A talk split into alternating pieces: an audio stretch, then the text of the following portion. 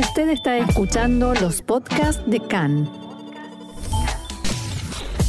CAN, Radio Nacional de Israel. Seguimos aquí en CAN en español, Radio Reca, Radio Nacional de Israel, en este programa especial por un nuevo aniversario del atentado en la AMIA, ocurrido en 1994, un 18 de julio, eh, exactamente a las 9.53 de la mañana. Eh, y para contarnos qué ocurrió, estamos en línea con una sobreviviente del atentado en la AMIA, Silvina Bernstein, que vive aquí en Israel. Eh, Silvina, te quiero dar la bienvenida aquí a CAN en español. ¿Cómo estás? Hola, ¿qué tal? Muy buenos días a vos, Marcelo. Gracias por este momento.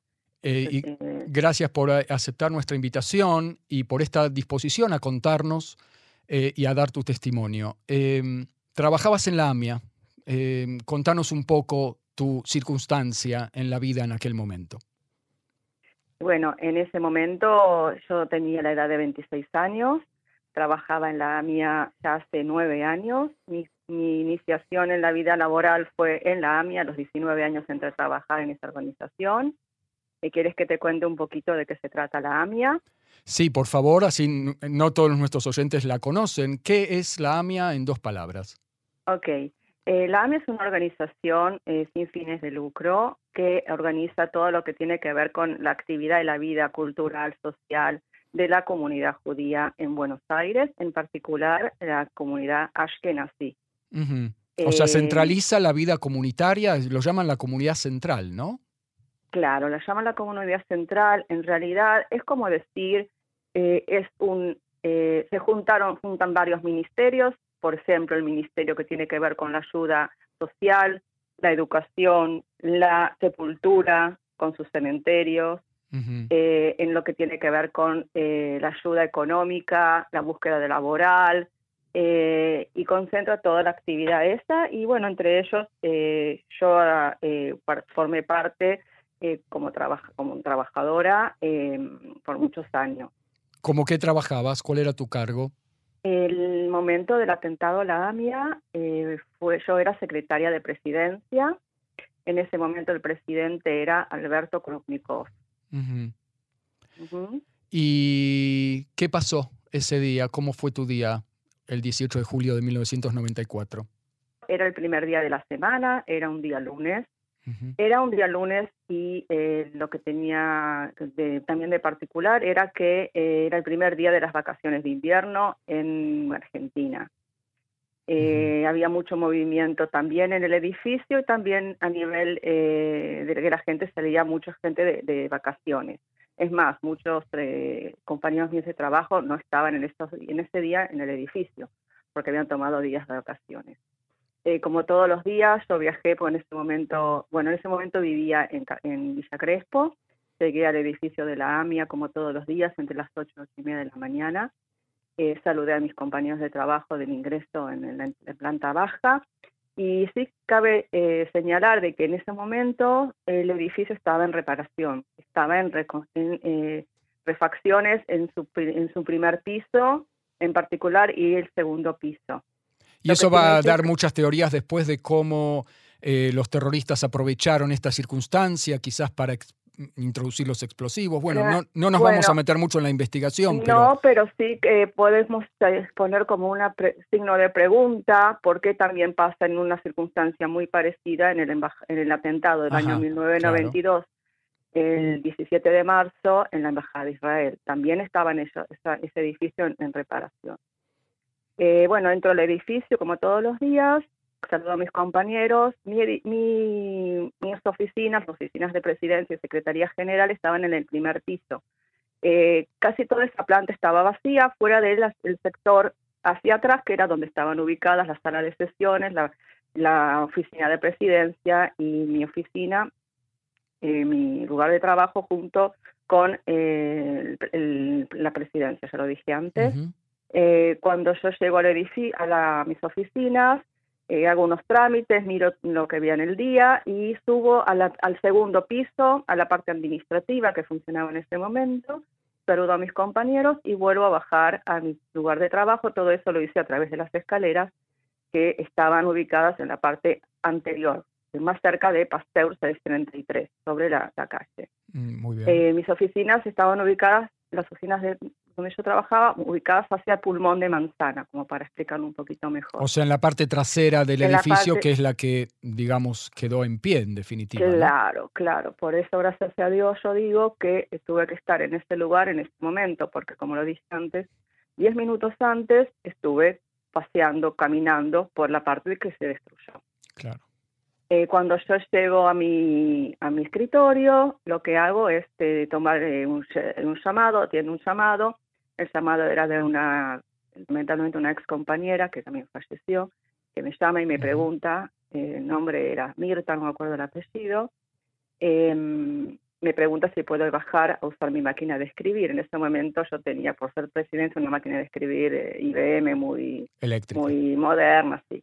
Eh, le dijo sí, le dije que sí, y en ese momento yo estoy parada porque atendí el teléfono parada y ahí es donde escucho un boom terrible, eh, es inexplicable. Em, ¿Estabas en línea con Mirta en ese momento? Mm, ya había cortado y ah. esperaba que por ahí ella se acercara, ¿ok? Y bueno, cuando eh, después de ese boom muy, muy grande, se escucha eh, que algo se desmorona, como una, ruidos muy fuertes de desmoronamiento, pero todo esto fue en dos segundos, ¿ok?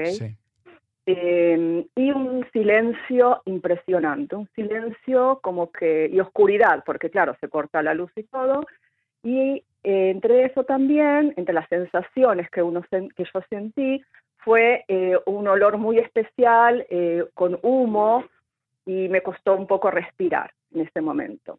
Tras esas circunstancias, lo que hago, porque yo trabajaba, porque no lo dije antes, no lo digo antes, lo aclaro, con una compañera de trabajo que lamentablemente falleció el año pasado.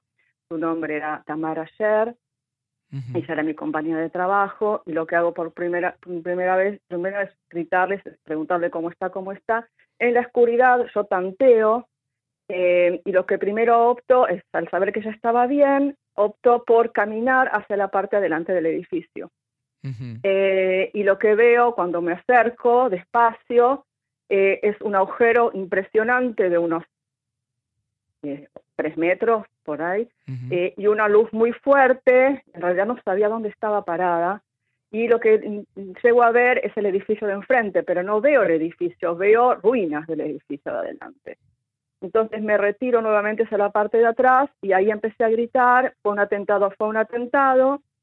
Me encuentro también con una persona eh, que trabajaba en esa zona que se llamaba Simha Sne, eh, un escritor de Yiddish muy conocido en este día, también estaba trabajando en esta planta. Sne escribía el mundo israelita, también muy, muy conocido. Mm, sí, y bueno, él también sobrevivió.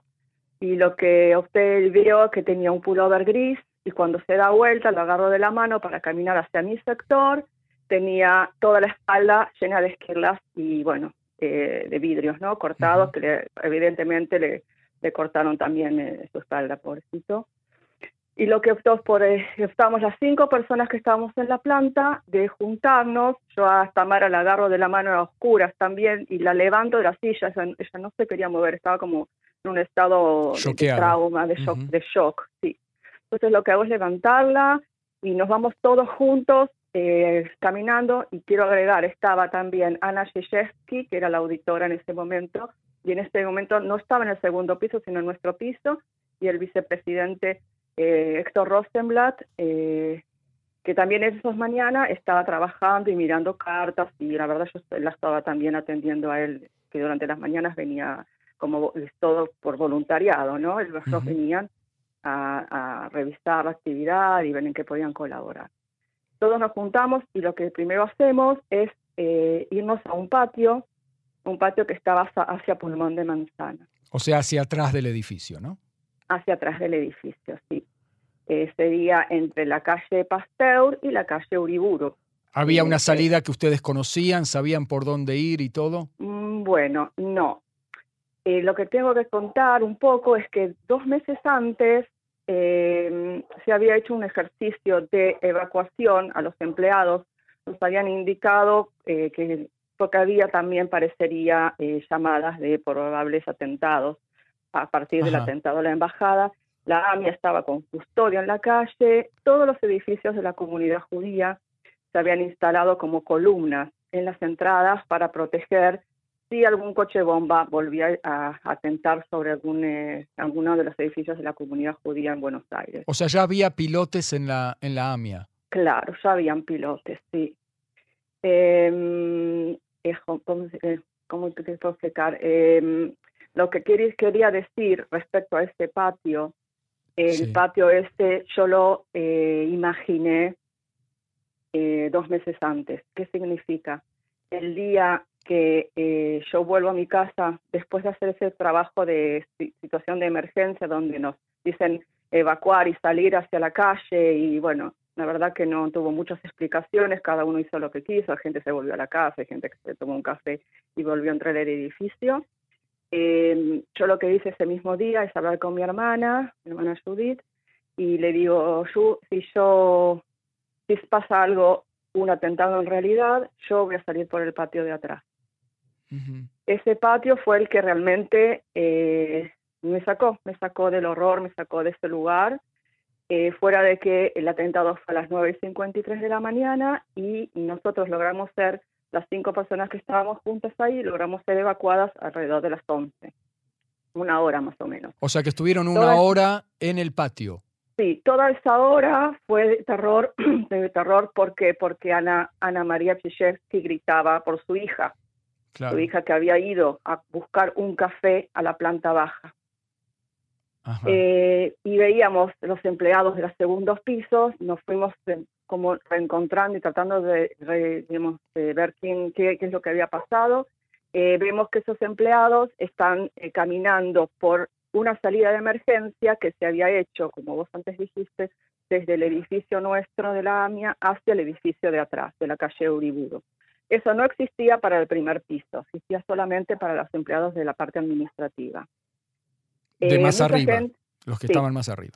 Sí, mucha gente en ese momento eh, pensaba que era un escape de gases que había provocado eh, la explosión. Em, y bueno, evidentemente yo por mi experiencia, mi, mi, sensibilidad y mi, ir hacia adelante ya me ha dado la respuesta y bueno, que, no, que no había sido eso. Em, los bomberos llegan y nos hacen salir por una escalera de unos tres metros porque había un paredón muy, muy alto. Eh, Tamara una, era una persona en ese momento de unos sesenta y pico de años, el señor Simhasne también una persona mayor, y bueno, los, los eh, dos bomberos ayudaron a salir de este lugar. a mí, a, señora, a mi amiga Tamara, nos sacan por una, perdón, nos sacan por un em, edificio lindero y sobre la calle Pasteur. Eh, eso es lo que a la hora y media de la bomba me hace ver toda la realidad. Eh, veo ambulancias, veo gente gritando, todas las imágenes que ustedes pueden ver en Google y buscar imágenes de lo que fue el atentado, yo lo vi a la hora y bueno, eso es lo que me realmente es parte de mi post-trauma. ¿okay? Contame en, la medida que puedas, ¿cuál fue tu sensación en ese momento? ¿Te acordás lo que sentiste? Sí, lo siento y ahora estoy temblando cuando lo cuento. Eh, y esto fue hace 20, 28 eh, años. Sí. Em, eh, yo cuando salgo ahí del edificio empiezo a correr por todas las calles como una, no, no quiero decir loca, pero no me reconocía ni a mí misma, como un fantasma, tratando de ver a dónde ir. En ese momento me ofrece un ex compañero que se acercó, que estaba de vacaciones y escuchó todo por la radio, me ofrece un teléfono celular y es que ahí llamó a mi familia. Mi hermana, que con la que había compartido el tema de que yo salía del patio, me dice, ¿estás viva? ¿Estás viva? Porque ya sí atendió el teléfono. Y me comenta que mis padres desde el Gran Buenos Aires salieron sin saber de mi, de mi estado, porque escucharon todo esto en la radio, etcétera, a buscarme. Así que bueno, fue otra hora desesperada de tratar de ver qué hago, a dónde me dirijo, Vos estás deambulando en la calle y nadie, nadie, ningún tipo de fuerza de rescate o algún policía o algún... Nada, no, no Nadie se acerca a vos y no saben que Vos sos una sobreviviente del edificio que está Mm, dando no, vueltas por la calle. No, en ese momento no. Me encuentro sí con un periodista de Radio Mitre que me acerca a, un edi- a uno de los, eh, eh, ¿cómo se puede decir?, donde estaban irradiando en vivo y hago una charla en vivo en la radio con Néstor Ibarra, periodista muy, muy conocido Sí, en Argentina. Claro que sí. Y ahí es donde doy mi testimonio, pero te estoy hablando a la hora y media de salir de ahí del atentado y digo con quién estaba, doy, doy nombres, doy mi testimonio ahí en el momento y eso qué significa que mucha gente que igualmente que, que- que me conocía ahí pudieron escuchar mi voz y saber que yo estaba viva. Eh, no sé si mis padres escucharon Radio Mitre esa misma mañana donde viajaron casi una hora desde Castelar a- al 11 Ujú. eh, una- un viaje bastante largo, este, pero sí muchos amigos míos me dijeron, ahí escuchamos que estabas viva. Estamos hablando con Silvina Bernstein, sobreviviente del atentado en la AMIA, a 28 años del atentado terrorista. Eh, vamos a hacer una pausa, una muy breve pausa, y vamos a continuar dialogando contigo. No se vayan, enseguida volvemos. Seguimos aquí en eh, CAN en español, Radio Reca, Radio Nacional de Israel. Estamos eh, charlando, estamos escuchando más bien el testimonio de Silvina Bernstein, sobreviviente del atentado en la AMIA, que vive en Israel y estábamos contando de cómo te encuentran tus papás después de viajar una hora, de haber escuchado en los medios lo que pasó, eh, y entonces te encuentran tus papás, ¿verdad? Sí, me encuentro en primera instancia con una prima de mi mamá y luego, eh, no sé, fue el destino o algo, veo que vienen corriendo en la casa a 300 metros de la del lugar del, del hecho y ahí encuentro a mi papá, mi mamá y mi abuela en ese momento.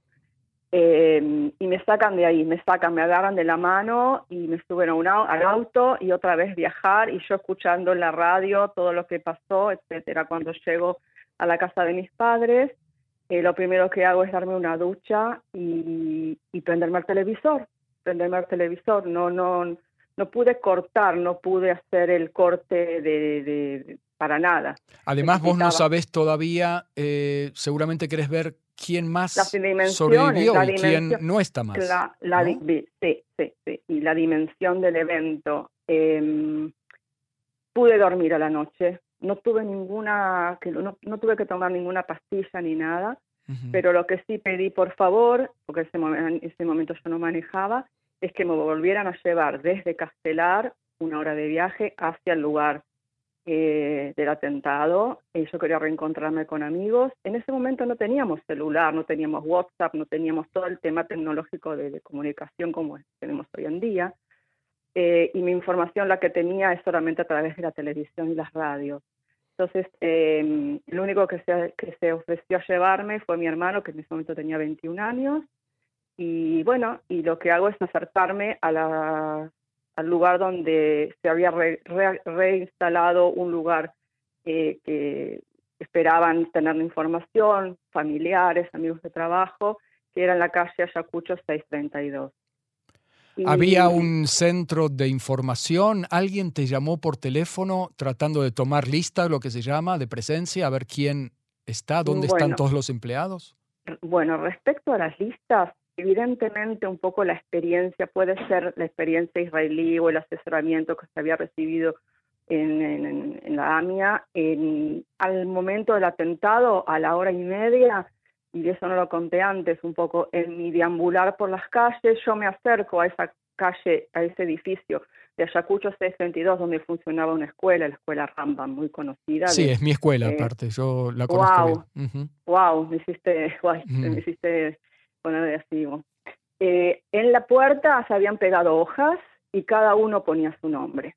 Ah, Había una hoja de bien. informativos. Y yo cuando deambulo, alguien, no sé quién era inclusive, me preguntó, no sé, no tenía ni nada co- como para escribir, eh, y puse mi nombre.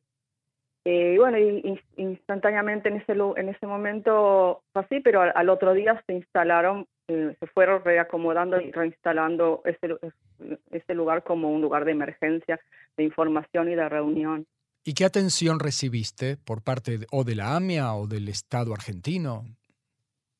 Eh, bueno, ¿te referís a, la- a los días primeros? Sí, sí, sí, sí, ahí en ese día, al día siguiente, Mm, unos días bueno. después. ¿Quieren saber cómo eh, estás? ¿Te dan algún tipo de contención?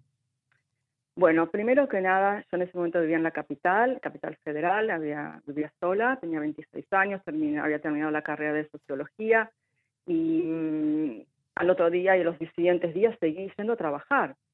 Yo no paré, no, tomé ni unas vacaciones.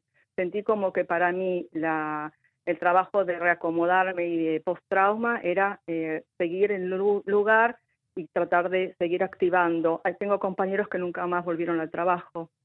Cada ser humano, y eso es un poco lo que estoy trabajando hace 28 años, este, entender un poco lo que nos pasa cuando sufrimos un golpe, una pérdida de un ser querido o un evento de un accidente o una enfermedad grave.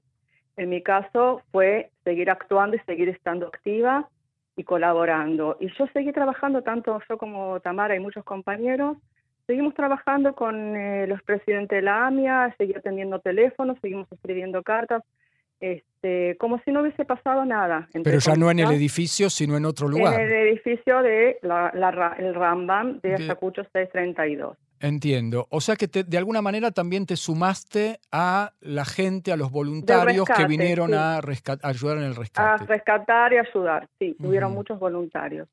Em, y vos entre ellos, digamos. Sí, sí, sí, sí. Eh, a nivel ayuda, em, recuerdo ahora que em, hubo un psicólogo social, una persona muy conocida a nivel académico que vino a dar charlas a los empleados y la verdad eh, yo no sentía, no nadie de ahí, digamos, de los empleados sentimos un apoyo este, a nivel eh, no sé cómo explicarlo. Individual, em, personal, profundo. No, no, yo lo que sí tomé, recuerdo sí que durante eh, los días primeros de primeros tres, cuatro meses, no sé, había una lista de psiquiatras o psicólogos que voluntariamente se ofrecían a atender a, sobrevivientes y yo había, tomaba, por ejemplo, trabajaba de 8 a 4, tomaba un, recreo de mediodía de una hora, me iba a la psiquiatra y volvía a trabajar. O sea, ah, ¿y eso era algo que te daba la AMIA? No, no lo daba la AMIA, lo daba una voluntaria psiquiatra que se ofrecía a atender ah. en, su, en su consultorio privado eh, ayuda psicológica. Y tampoco, tampoco pude elegir y saber si era realmente una persona idónea o no para atender a alguien que se haya sufrido un, evento así. ¿Y te ayudó? Eh, evidente, no, al, mes y medio empecé una terapia eh, privada una terapia privada que que me ayudó. Em, y, ¿Qué te queda hoy, eh, Silvina, del post-trauma? Cuando decís post-trauma, lo decís en un, como un término literal, eh, como conocemos los fenómenos de post-trauma aquí en Israel, por ejemplo, de soldados que reviven las escenas y que les es muy difícil rehacer su vida, o de qué manera? Wow, es una pregunta muy profunda y también la respuesta es muy larga, pero... Lo que puedas contar eh, brevemente. Sí, en particular, sí, sí, por supuesto. En particular, como vos decís, el tema de soldados que sufrieron guerras, lo que puedo decir es que yo a los cuatro años del atentado conocí a mi marido, eh, que había vivido en Israel muchos años, era argentino, y un poco el hecho de venir a Israel y venir a vivir acá fue en el año 2000, embarazada de mi primera hija y vine a formar una familia. A los tres años yo ya estaba en Israel con dos hijos. Eh, fue un poco el, lo que me ayudó también a, a sobrepasar ese post-trauma. ¿Por qué? Porque yo en este país, en Israel, me sentí parte de mucha gente que también perdió familiares o también sufrieron atentados. Eh, no tuve que explicar, Silvina eh, sí sufrió un atentado en la AMIA y en Argentina o en otro país, lugar del mundo, no me hubiesen entendido como, como acá. Y, mm, me, integré mucho más fácil, me, fue mucho más fácil, me sentí mucho más protegida. ¿Encontraste acá un marco como hoy existe One Family, por ejemplo? Eh, no, eh, tuve por, su, por suerte eh, una ayuda a través de una organización que se llama Natal, ah, que ofrece servicio de atención psicológica y psiquiátrica también a, sobrevivientes de atentados y también a soldados. Y bueno, eso es un poco el marco donde yo, me, me, sumé. Todo fue por búsqueda personal, o sea, durante años hice muchas terapias y un poco la búsqueda de, cómo sobrellevar todo el dolor fuera de que también yo vine a Israel sola, vine con mi marido y mis hijos, digamos, con mi familia, pero no tenía familia fuera de un tío y unos primos en Israel. Así que fue un poco también buscar un marco donde, donde se encontraba eh, más tranquila, encontrarme que puedo hacer, tener un futuro más promisorio. ¿Y qué haces hoy en día en Israel? ¿Dónde vivís? Contanos un poco cómo es tu vida hoy en día. Eh, ya pasaron 28 años del atentado, 22 años que estoy en Israel. Eh, me siento israelí argentina. En Argentina me sentí argentina judía y hoy puedo decir que soy israelí argentina. Eh, más que nada porque es por mis raíces. Tengo dos hijos en Israel, que nacieron en Israel. Eh, y hoy me dedico, ya hace 15 años en realidad, como parte también de sobrellevar ese post-trauma y como terapia. estoy, soy dueña de un estudio de diseño en vidrio y de mosaico en un lugar muy lindo, muy verde, que se llama Viñamina, cerca de la zona de Cesárea y de Cicerón Jacob. Y lo que hago para mí es diseñar ventanas en vitrage y trabajos de gente, clientes en privados y organizaciones también me, piden y también tengo alumnos, lo que me lleva un poco a poder dar parte de lo que me gusta y como me dijeron, vos eh, no vienen tus em, alumnos, sino que vienen tus pacientes, porque hay mucha gente con muchos problemas y la sensibilidad que logré a raíz de lo que yo viví me hace poder sentir los problemas de los demás. Y ese es mi, mi camino, ese es mi camino y hoy en día un también poco estoy tu misión también, ¿no? O sea, de empleada administrativa, eh, secretaria del presidente, nada menos, pero que no estaba relacionado con lo que haces hoy en día, como que el atentado te disparó en una dirección eh, nueva, quizás imprevista y, positiva, podemos decir en definitiva, ¿no? Totalmente, totalmente. mi parte creativa a través de muchos estudios y mucho trabajo psicológico, encontré que mi parte creativa, que es innata en mí, me sirvió para sobrellevar todo lo que, lo, que viví en ese atentado y hoy en día para poder eh, tener lo que hago y disfrutar de lo que estoy haciendo y poder, poder eh, también compartirlo con otra gente, con mis alumnos. No es que yo quiera terminar, no quiera terminar con algo positivo, pero ¿qué te queda a 28 años sin justicia? del atentado en la AMIA? ¿Cómo lo vivís en tu día a día? Eh, ¿O, no te, ¿O no te afecta? No, no, no, esta pregunta no tiene, no, no es una amargura terrible. un, un, eh, un, vivir sin sentido, vivir sin sentido, no entender y hacerte preguntas tras preguntas y no entender cómo funcionan las cosas realmente. ¿Estás enojada? Em, estoy enojada con muchas cosas. Con la vida no, con la vida no, porque a mí me dio una vida hermosa. Yo voy a cumplir mis 55 años este año, me emociona un poco. Eh, pero sí, hay cosas en, en, en cuanto al nivel institucional, a nivel de cómo se, se comportan los, eh, los gobiernos y las, las políticas, a nivel mundial inclusive, no lo entiendo, no lo entiendo. No entiendo cómo eh, no se saben quiénes son los culpables, y no se hace nada. Un poco en la búsqueda de esto me anoté en este año de los años 12 Corona en un curso del Congreso Judío Latinoamericano por Zoom que trabajaba el tema de, terrorismo. Eh, y bueno, un poco para, como para ver en qué estaba el tema, ¿no? De las investigaciones, etcétera, y la verdad terminé con una respuesta súper negativa.